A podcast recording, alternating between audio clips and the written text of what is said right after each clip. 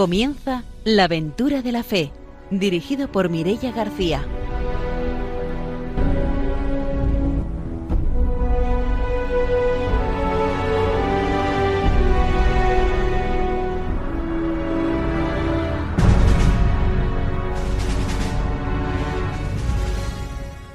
Muy buenas noches, empezamos la aventura de la fe.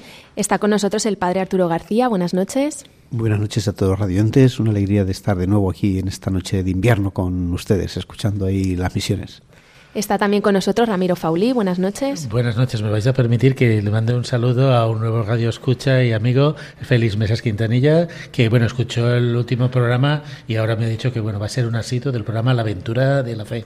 Desde aquí un saludo a, a Félix y bueno, ya sabes, tienes que difundirlo también. Muy bien, pues mandamos ese saludo. Saludamos también a nuestros técnicos, a Ramón y a Ángelo. Y esta noche nos vamos a ir hasta Venezuela. Tenemos con nosotros al padre Vicente Amargós, que es misionero allí en Venezuela. Buenas noches, bienvenido. Buenas noches a todos y contento de poder estar aquí este momento entre vosotros.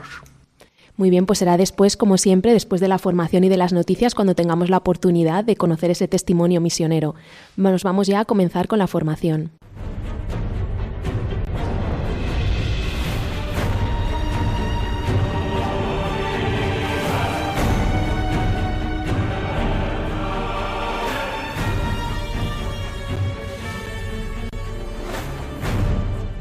Padre Arturo García nos trae la formación misionera. Muy bien, pues continuamos con la Evangelii Nunciandi y ya vamos entrando pues en materia. Eh, dice un poco, bueno, pues viendo el sínodo del 1974, que puede, hacer, puede parecer que hace muchos años, pero para la Iglesia esto no es nada, es antes de ayer, porque la Iglesia es muy antigua, es muy vieja y gracias a Dios tiene muchos años y esto pues está siempre reciente y fresco. Dice, esta fidelidad a un mensaje del que somos servidores y a las personas a las que hemos transmitido, de transmitirlo intacto y vivo es el eje central de la evangelización. Esta plantea tres preguntas acuciantes que el, que el sínodo de 1974 ha tenido constantemente presentes. Primera, ¿qué eficacia tiene en nuestros días la energía escondida de la buena nueva, capaz de sacudir profundamente la conciencia del hombre? Hasta dónde y cómo esta fuerza evangélica puede transformar verdaderamente al hombre de hoy? ¿Con qué métodos hay que proclamar el Evangelio para que su poder sea eficaz? Estas preguntas desarrollan en el fondo la cuestión fundamental que la Iglesia se propone hoy día y que podría anunciarse así.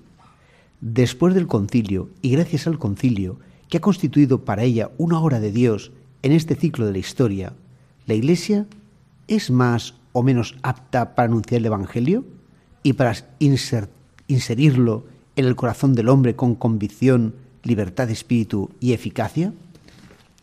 Esta es la pregunta pues, que, nos plantea, ¿no? Eh, y dice, bueno, todos vemos la necesidad urgente de dar a tal pregunta una respuesta leal, humilde, valiente y de obrar en consecuencia. En nuestra preocupación por todas las iglesias, nos, el Papa, quisiéramos ayudar a nuestros hermanos e hijos a responder a estas preguntas, ojalá que nuestras palabras que quieran ser, que quisieran ser, partiendo de las riquezas del sínodo, una reflexión acerca de la evangelización, puedan invitar a la misma reflexión a todo el pueblo de Dios congregado en la Iglesia y servir de renovado aliento a todos, especialmente a quienes trabajan en la predicación y en la enseñanza, para que cada uno de ellos sepa distribuir rectamente la palabra de la verdad se dedique a la predicación del Evangelio y desempeñe su ministerio con toda perfección. Una exhortación en este sentido nos ha parecido de importancia capital, ya que la presentación del mensaje evangélico no constituye para la Iglesia algo de orden facultativo. Está de por medio del deber de que le incumbe, por mandato del Señor, con vista a que los hombres crean y se salven. Sí, este mensaje es necesario, es único, de ningún modo podría ser reemplazado. No admite indiferencia, ni sincretismo, ni acomodos. Representa la belleza de la revelación. Lleva consigo una sabiduría que no es de este mundo. Es capaz de suscitar por sí mismo la fe, una fe que tiene su fundamento en la potencia de Dios.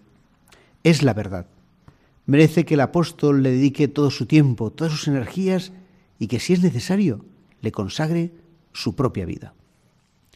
Bueno, pues todo esto es como el prólogo, ¿no?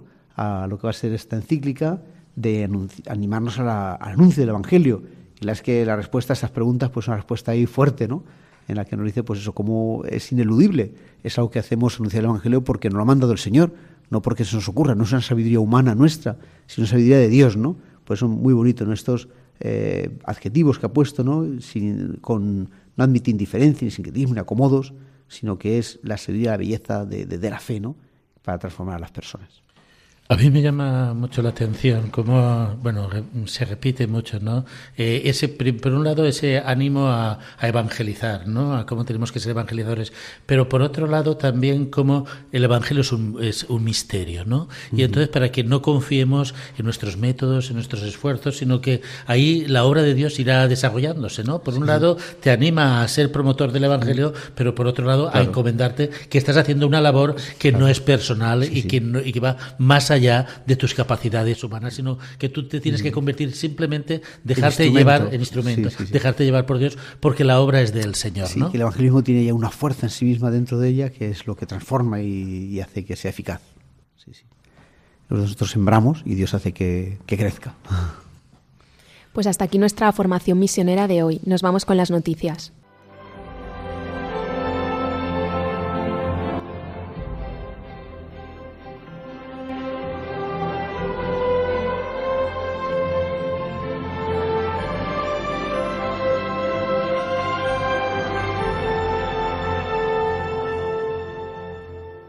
Ramiro Fauli nos va a poner al día con las noticias misioneras. Bien, una noticia que viene de la República Centroafricana, de la situación que está pasando la Iglesia por allí. Últimamente, en el último mes, ha sido atacada una casa de las misioneras combonianas que han tenido que, bueno, que huir hacia la casa provincial en la capital de la ciudad. Pero son, muchos ya los innumerables ataques, ataques contra las comunidades católicas, contra las parroquias o contra los campos de refugiados que se están sufriendo en la República Centroafricana.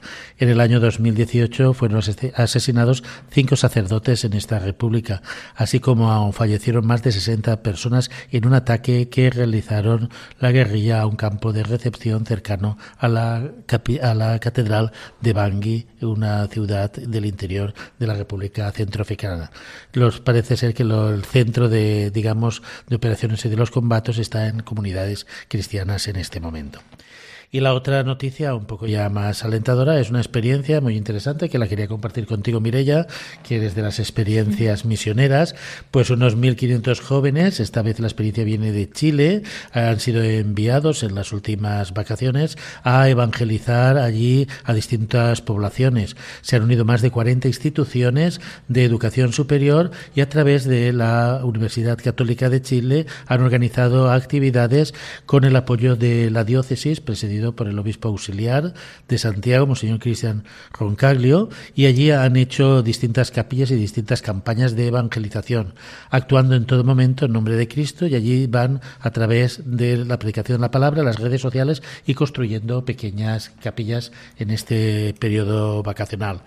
Y bueno, para terminar también recordar que dentro de un par de días comienza el JMJ en Panamá y que es la 34 edición de la Jornada Mundial de la Juventud.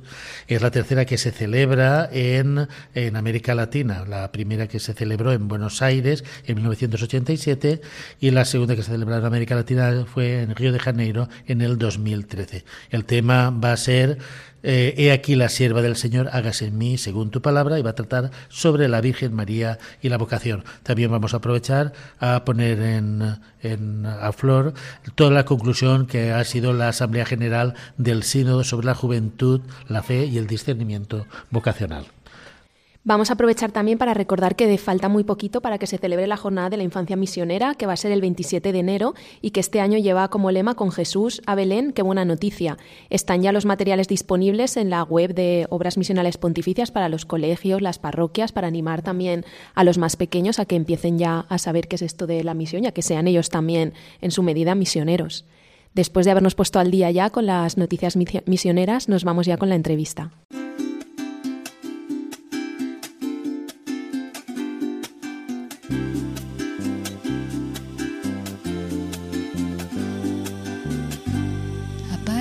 En los llanos de esta tierra como aurora de la redención y al Indio le abriste el camino de la vida, la esperanza de la salvación. Eres Padre de Dios.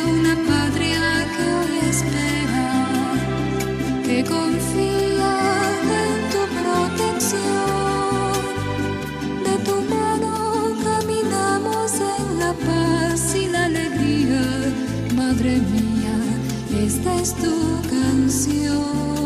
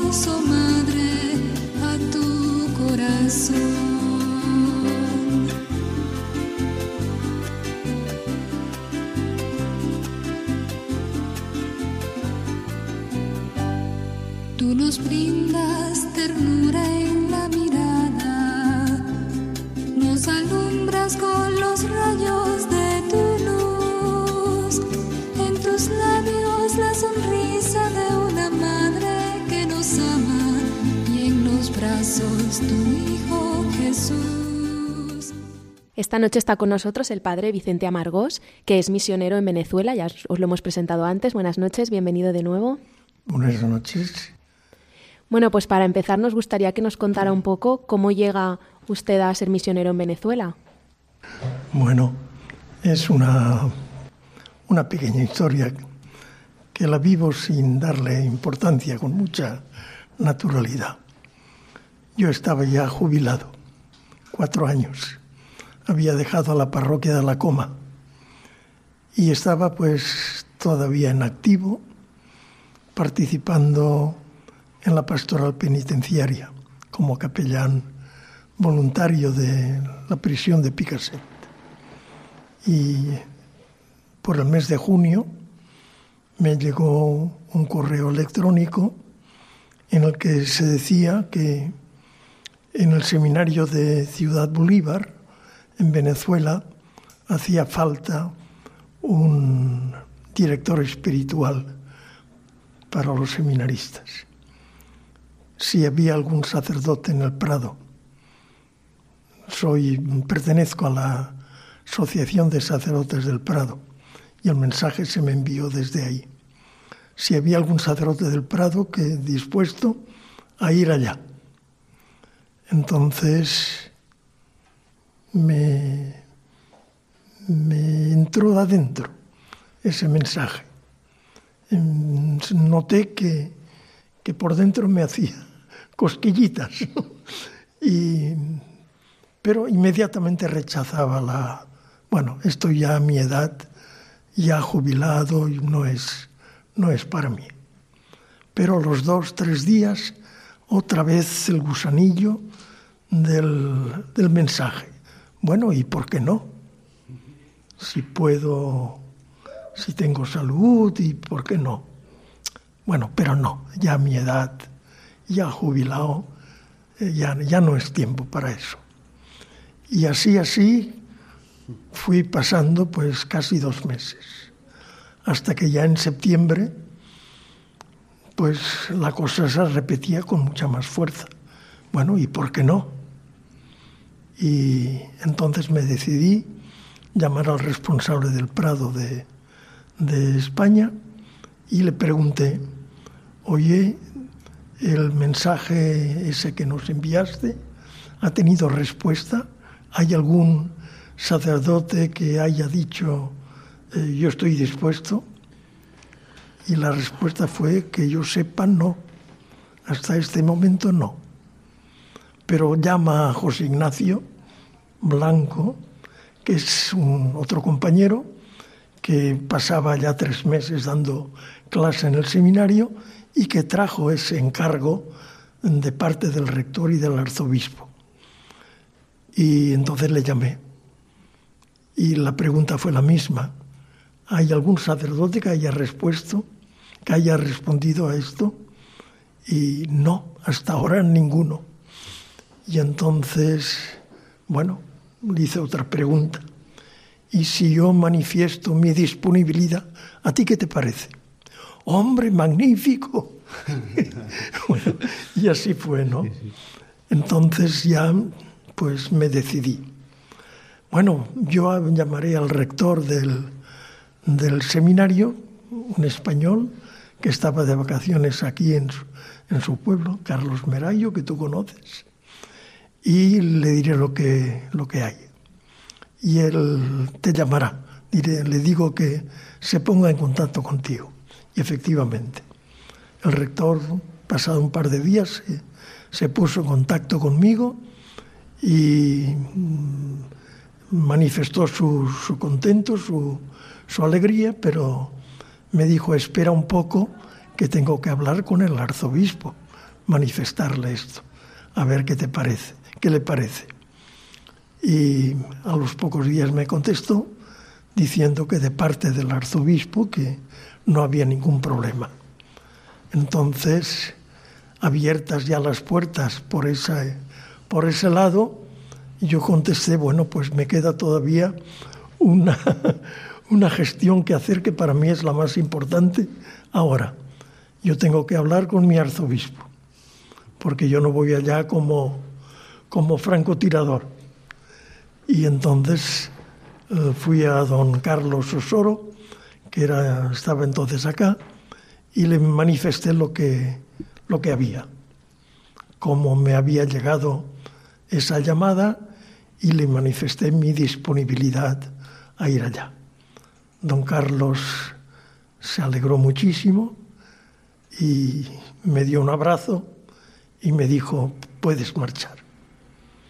Y entonces me, me invitó a participar en la celebración misionera que días después en el seminario de Moncada hubo y allí pues nos dio la crucecita de misionero, ¿no? Y, y eso fue mi, el motivo por el cual marché allá.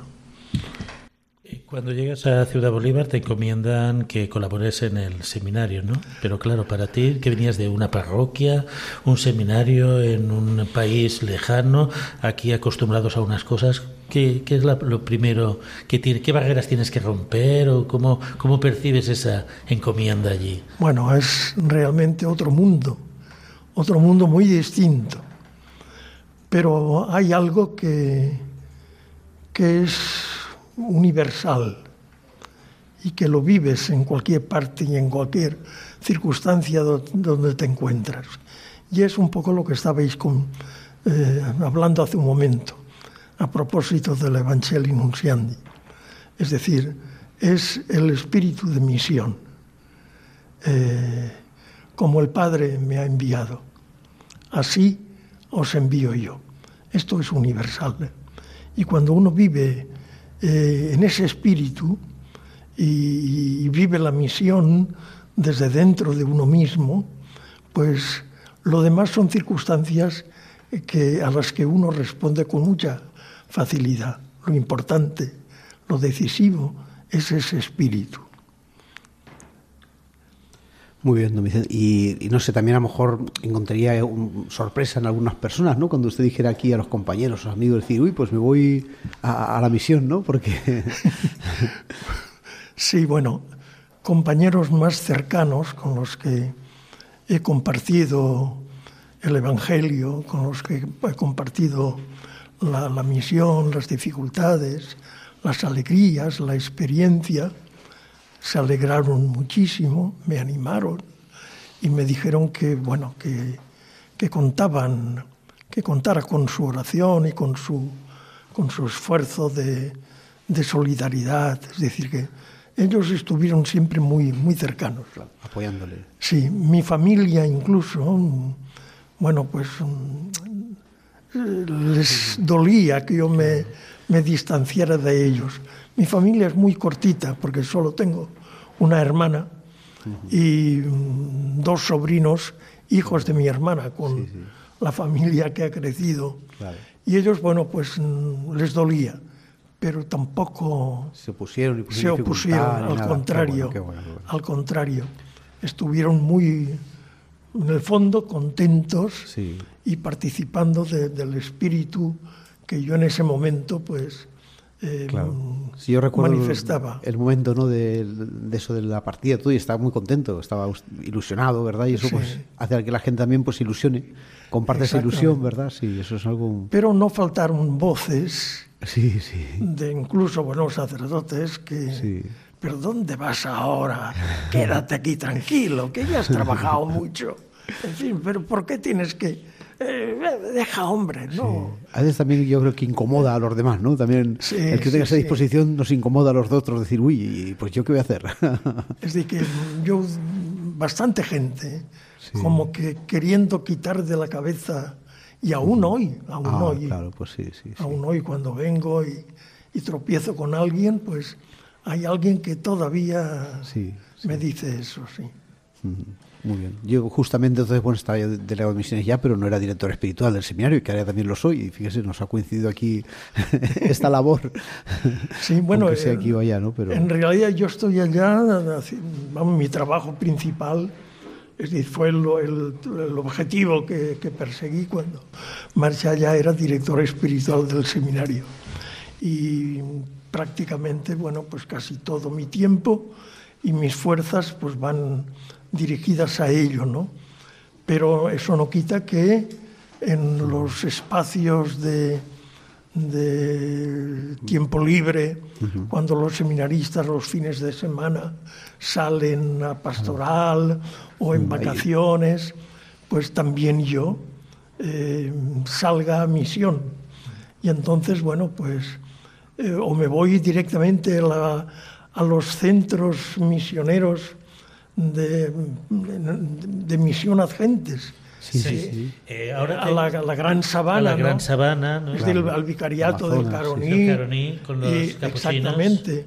Es decir, misiones, misión, Misión, misión. misión. Vaya, vaya, Ahora- sí, sí, sí. en plena selva. En el Amazonas, ahí, sí. Hay que ir en, en avioneta y... Sí, ahora te preguntaremos de los lugares. Vamos a ir Sí, sí. centrando, si te parece. Te vamos a preguntar tu labor en el seminario, tu labor pastoral en la ciudad y esa labor de acompañamiento a algunas misiones, ¿no? Que vamos a prestar algún servicio. Porque, claro, es que eh, para los que no nos escuchan, hablar de la diócesis de Ciudad Bolívar es hablar como de media España, ¿no? Sí, sí, sí. Y con problemáticas distintas, porque está, bueno, está la ciudad, está el campo, están distintas etnias indígenas y además tenemos el vicariato del Caroní ahí junto y también el vicariato del Amazonas, la zona de Caicara encomendada también el a los padres de, de malagueños. Salesianos. Ah, bueno, sí, la, Sí, el vicariato de los salesianos, en la zona de eran los padres eh, eh, malagueños, entonces es todo un mundo y vamos a ir explicándole a los radioescuchas esa inmensa labor que se puede hacer. A lo mejor uno va por una cosita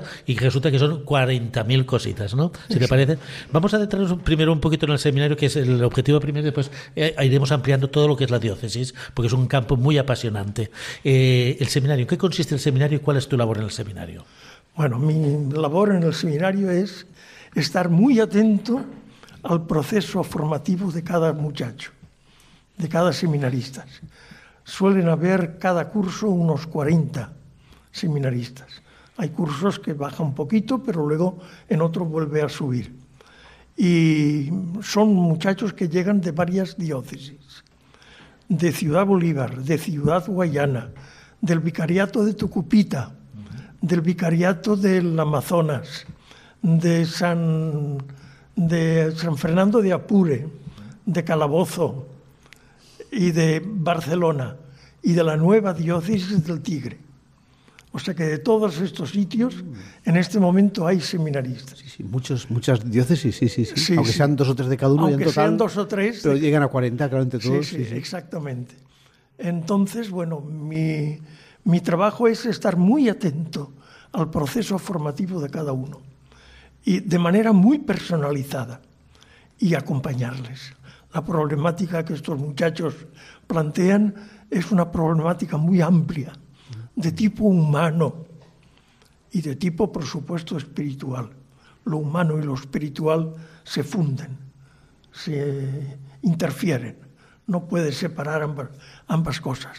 Y traen problemáticas humanas muy fuertes, muy fuertes, a veces con marcas muy profundas que traen desde la niñez. Os he de decir que es raro encontrar un seminarista que proceda de una familia normalizada. ¿Qué entiendo yo por familia normalizada? Bueno, pues papá y mamá que siguen juntos sí, desde que, desde que se, se casaron, casaron, claro. o desde que se juntaron. Es raro. Incluso seminaristas estando ya en teología, quizá terminando los estudios, un día te vienen y te dicen, eh, pero ¿qué te pasa? Eh, estoy triste, estoy preocupado. Mi papá y mi mamá acaban de separarse. Es decir, que el, el problema de familia es, es tremendo. Y muchas veces esto les marca profundamente desde la niñez. Hay un sufrimiento, muchas veces acompañado de malos tratos, muchas veces acompañado de abandono, de falta de padre, falta de papá.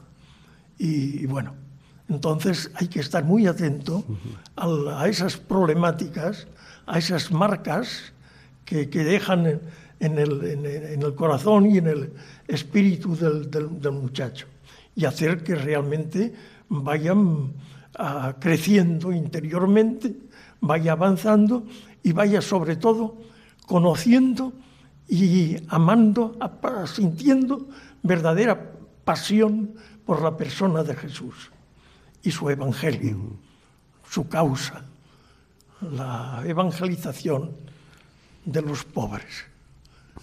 Esta, Eh, actualmente se están ordenando sacerdotes en las diócesis, es decir, cuando terminan los cursos hay alguno por diócesis. eh, Sí, sí, sí, sí. Por ejemplo, eh, hace poquito, bueno, pues antes de ahora en diciembre, ¿no? A primeros de diciembre eh, hubo ordena- ordenaciones allí en Bolívar y se ordenó uno de, de presbítero que llevaba ya un año de, de diácono y se ordenaron dos di- de diácono que terminaron el curso pasado y son muchachos que están llevando parroquias administrativamente sin estar ordenados. Vaya, sí, sí, sí, sí. A sí. uno de ellos les estaba yo acompañando los domingos celebrando la Eucaristía. Ah, claro, porque claro. No podían ellos, no claro. podía- ellos lo único que hacían son reuniones, de la palabra, eh, así. abrir la parroquia, atender a la gente y... Pero claro, la Eucaristía No no. podían, sí, sí, ni confesar, ni, claro, sí, confesor, sí. ni nada. Entonces esto lo hacía yo. Muy bien. Pero ahora ya de diáconos, bueno, pues ya eh, se mueve un poquito mejor. Usted ha nombrado que dentro del seminario pues, vienen también seminaristas de, de vicariatos, ¿no? Porque las diócesis están cada vez más nutriéndose, digamos, de personal propio, cada vez hay menos personal extranjero, el clero va siendo más autóctono. Eh, ocurre, ¿Está ocurriendo lo mismo en los vicariatos apostólicos? Bueno, pues justamente en este momento parece que hay como, como un despertar. Yo creo que es la acción del Espíritu que está realmente trabajando. El vicariato del Caroní, que tú sabes, fue iniciado por los capuchinos. Los capuchinos han pasado, bueno, como todas las congregaciones, y eh, un invierno de, vocaciones. Eh, no tienen vocaciones. Entonces muchos de los poblados eh, de misión han quedado sin misionero, sin sacerdote. Y hay realmente una falta enorme. Y justo en este momento de una necesidad tremenda, ahora mismo hay cinco seminaristas indígenas, pemones, eh, procedentes del vicariato del Caroni. Vaya, qué maravilla.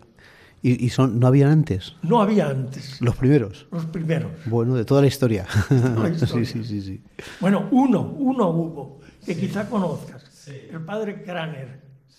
Ahora, él, ha sido después, él se ordenó cuando yo llegué, hace siete años. Ah, pues sí, sí, tampoco pero, hace tanto. pero el uno, Sí, sí, o el único. El primero, vaya, El vaya. primero. Sí, sí.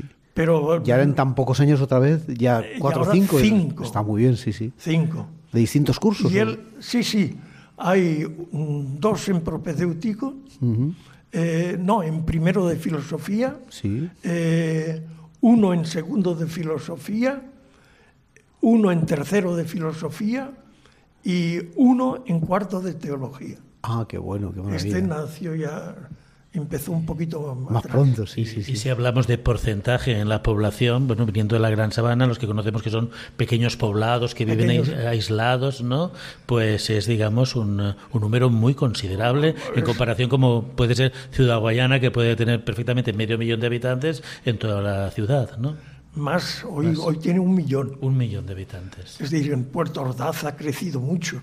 Sabes que de Ciudad Guayana en realidad son dos ciudades que separadas por, el, río. el río Caroní. Eh, San Félix, que es la antigua, la primitiva ciudad, es la más pobre, la donde todos son ranchitos y eso, eso ha crecido enormemente.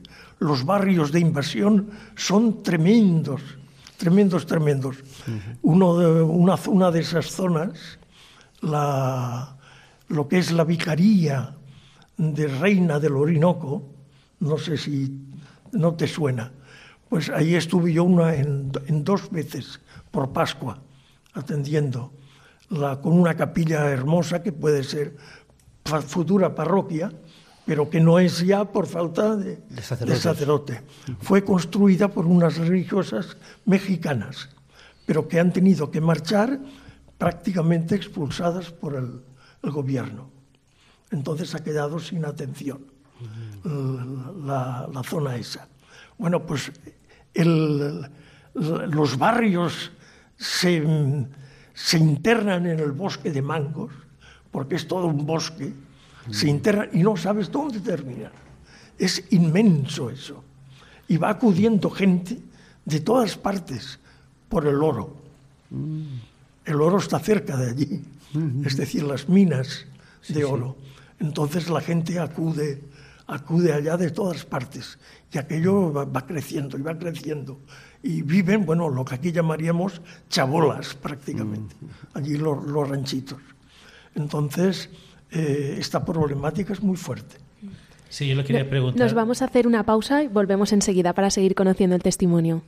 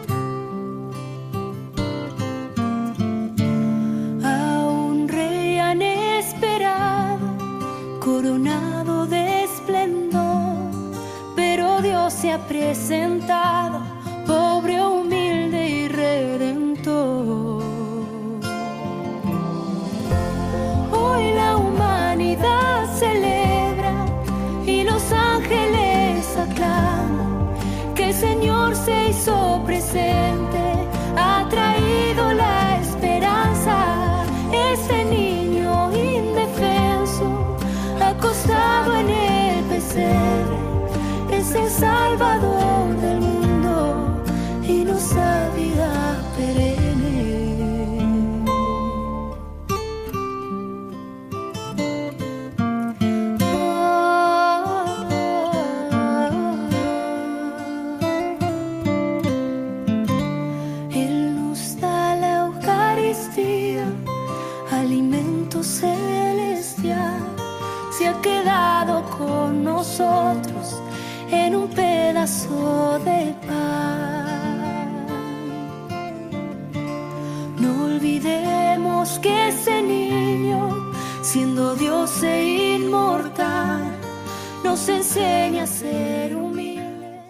Estamos en Radio María, en la aventura de la fe, y esta noche estamos conociendo el testimonio del padre Vicente Amargós, que es misionero en Venezuela. Antes de la pausa nos ha estado contando su labor en el seminario, pero ¿hace alguna actividad más relacionada con alguna parroquia, con alguna actividad de pastoral? Bueno, sobre todo los fines de semana, eh, sí, acudo a parroquias de la periferia, donde no hay párroco, parroquias que a lo mejor están atendidas por algún seminarista que ha terminado ya la teología, o incluso por algún laico, algunos laicos de la misma parroquia, pero que no tienen sacerdote. Entonces voy allá para celebrarles y para los sacramentos y demás. Y por supuesto para anunciar sobre todo la palabra, el Evangelio. ¿Cómo es la participación en las zonas periféricas de, la ciudad? Bueno, las zonas periféricas son cada vez más grandes. Y en este momento de, crisis, si hablar de la periferia es hablar de pobreza, hablar de los pobres, allí en la periferia, hablar de la periferia, no solo es hablar de la periferia geográfica, sino a la vez hablar de la periferia existencial, es decir, de los pobres.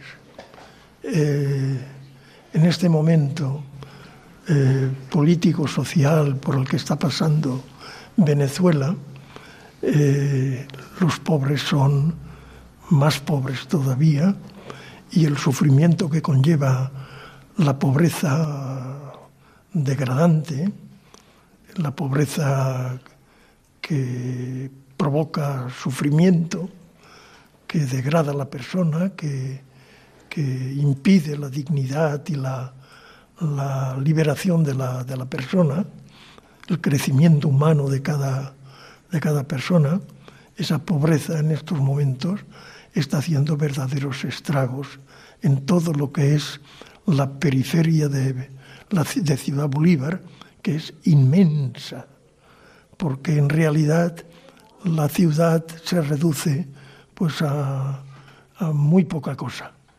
Es decir, si hay 500.000 habitantes en la ciudad, pues la ciudad propiamente, pues no sé si llegará a los 100.000. Lo demás todo es periferia. Periferia. Una periferia que no se ve a simple vista, porque eh, son entre autovía y autovía, hay todo un, un entresijo de, de callejuelas que se pierden entre los bosques de mangos, donde los ranchitos se suceden sin, sin limitación ninguna y no sabes dónde terminan, ¿no? Son eh, realmente lugares de, de una pobreza enorme, sobre todo en los días de lluvia, en la época de lluvia, el barro, la humedad, los mosquitos, eso es tremendo, tremendo, tremendo. Eh, siempre se había caracterizado en eh, la diócesis eh, la atención de la Iglesia, principalmente en las barriadas. Es más, incluso los políticos a veces se subieron al cargo de la Iglesia si querían hacer algo en las barriadas porque era la que, digamos, estaba allá donde, donde el asfalto no llegaba, ¿no? ¿Sigue siendo también la Iglesia ahí a pie de, de barro? Sí, sí. Lo que pasa es que la Iglesia es muy pobrecita también, humanamente, en, en recursos humanos, es muy pobre pues fíjate que no sé si llegan a 20 los sacerdotes para toda la diócesis.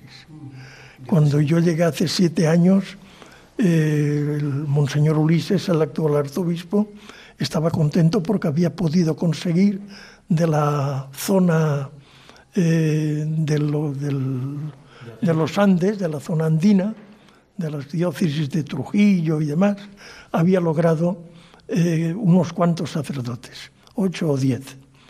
Pero vinieron y de momento, bueno, pues eh, prestaron una ayuda bastante buena. Pero a los cinco años han marchado todos y entonces se ha visto la, la verdadera diócesis. Y han quedado parroquias, pues, es decir, barrios inmensos, sin la presencia de ningún sacerdote, ¿no?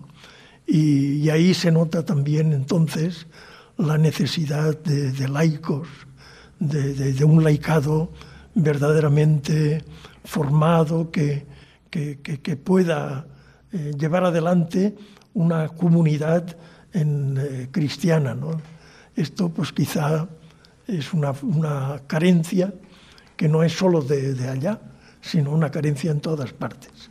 Incluso pienso que aquí tenemos esa misma carencia, pero que allá se nota mucho. Pues sí, eh, claro, es mucho, muy diferente, ¿no? De que haya 700 sacerdotes una diócesis como en Valencia, que haya solo 20, pues cambia mucho, ¿no? Y, además también yo, eh, nos ha contado que también pues, ha estado en una ocasión pues en, la selva, en los vicariatos de la selva del Amazonas. Ahora justamente pues el Papa ha convocado un, sínodo sobre el Amazonas para animar a la evangelización de, de esa zona, también a su defensa y también la diócesis de Valencia pues está implicada también. Hay dos vicariatos en los que el señor obispo nos está llamando no tengamos esa generosidad pues para ayudar.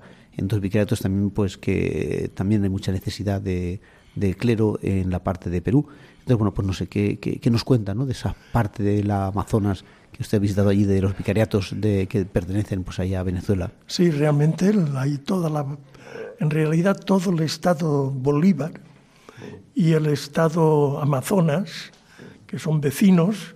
El estado Amazonas es la parte que limita con, con Colombia y un poco con Brasil.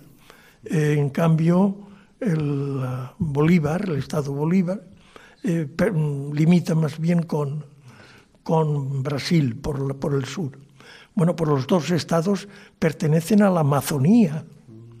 Y lo mismo que Perú, no, no están en el centro de la Amazonía, pero sí un poco en lo que es la periferia norte de, la Amazonía. De hecho, toda la gran sabana y todo el estado Amazonas es selva amazónica, todo. Y bueno, eh, realmente en Bolívar, por la crisis actual, social, política, eh, se vive, se, está, se están reuniendo, ¿no? Hay reuniones en, el, como unas reuniones preparatorias para el sínodo se están dando eh, en Venezuela, como en los demás países. Eh, pero quizá en Venezuela se vive con menos intensidad, porque es más difícil la relación. Por, la situación. Por la situación. Y porque siempre la población indígena en Venezuela ha sido una población relegada. porque el, orgullo venezolano hacía que, bueno, nosotros no tenemos indígenas, ¿no? Somos todos autóctonos. Exactamente. Pero hay indígenas que están despertando. Despertando a esto.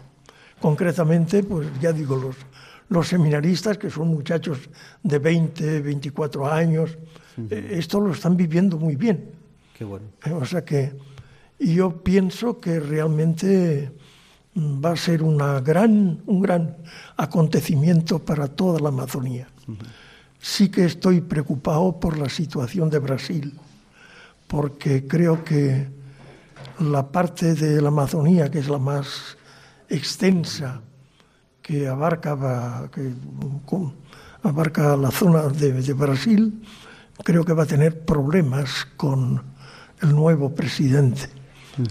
Eh, no sé qué va a pasar, pero parece ser que él está, no se ha manifestado en contra eh, expresamente del sínodo, pero sí en contra de, de, lo que de los contenidos y de los objetivos del sínodo. ¿Y, lo que son los puntos de misión en esa diócesis? Es decir, eh, ¿hay también necesidad de misioneros, de sacerdotes? Por supuesto, por supuesto. Ya he dicho antes que los capuchinos no tienen vocaciones y cuando un, misionero se retira por, por, ancianidad ya no es sustituido y eso queda sin, sin misionero.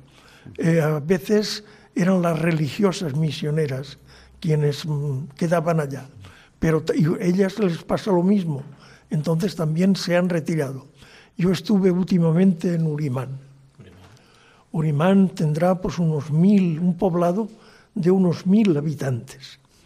Eh, es un poblado originariamente eh, indígena, pero hoy es un poblado donde confluyen colombianos, brasileiros, eh, puertorriqueños, es decir, de todas partes, en busca del oro.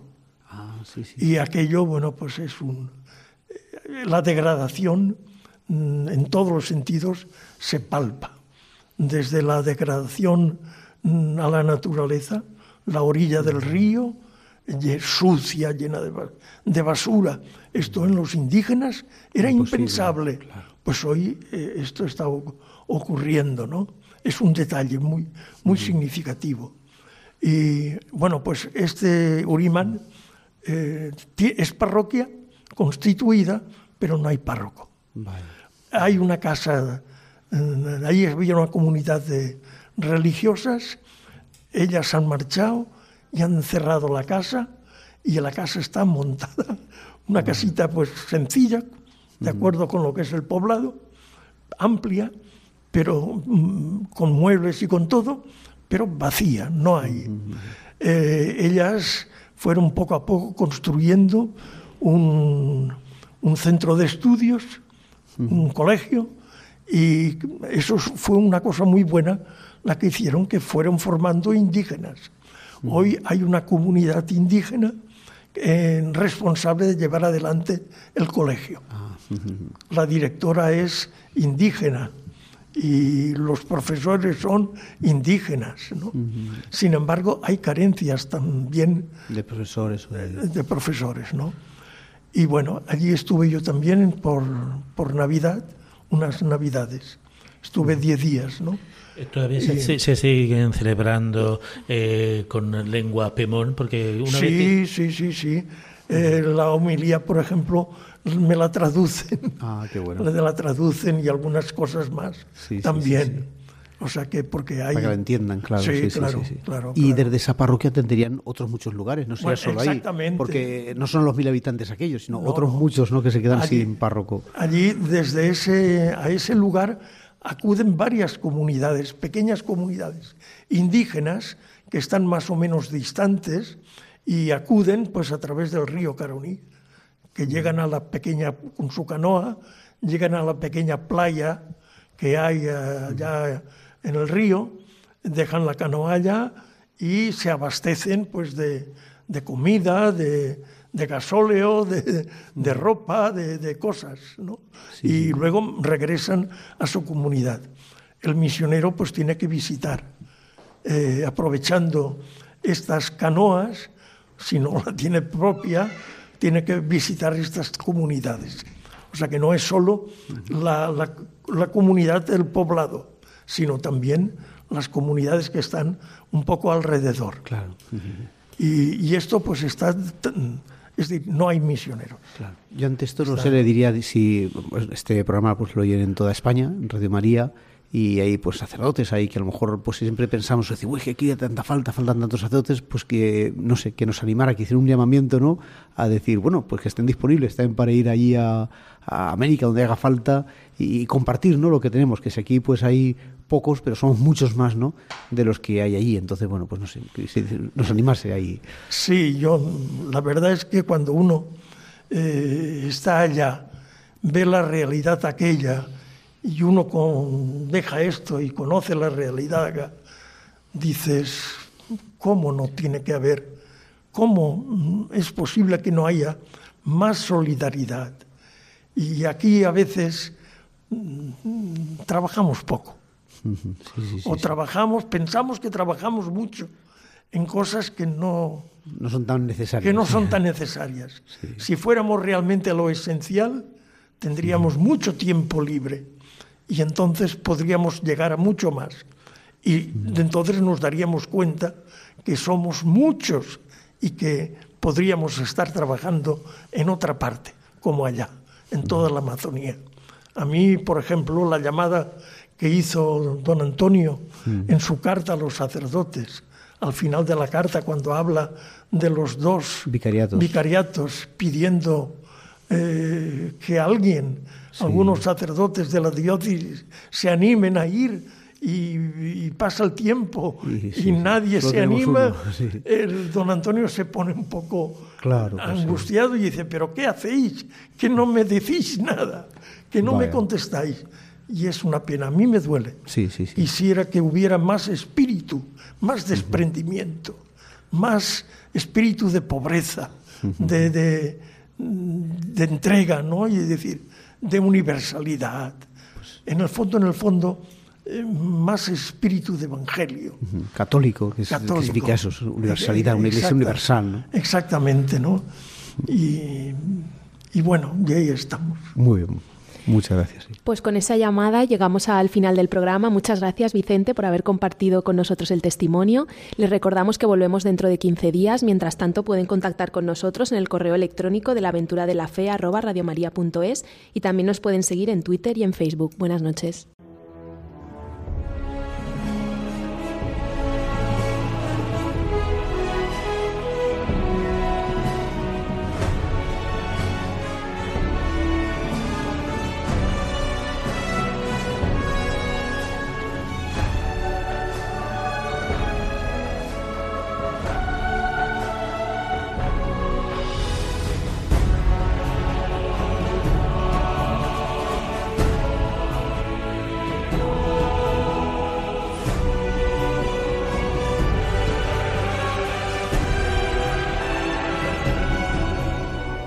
Han escuchado en Radio María La aventura de la fe, dirigido por Mirella García.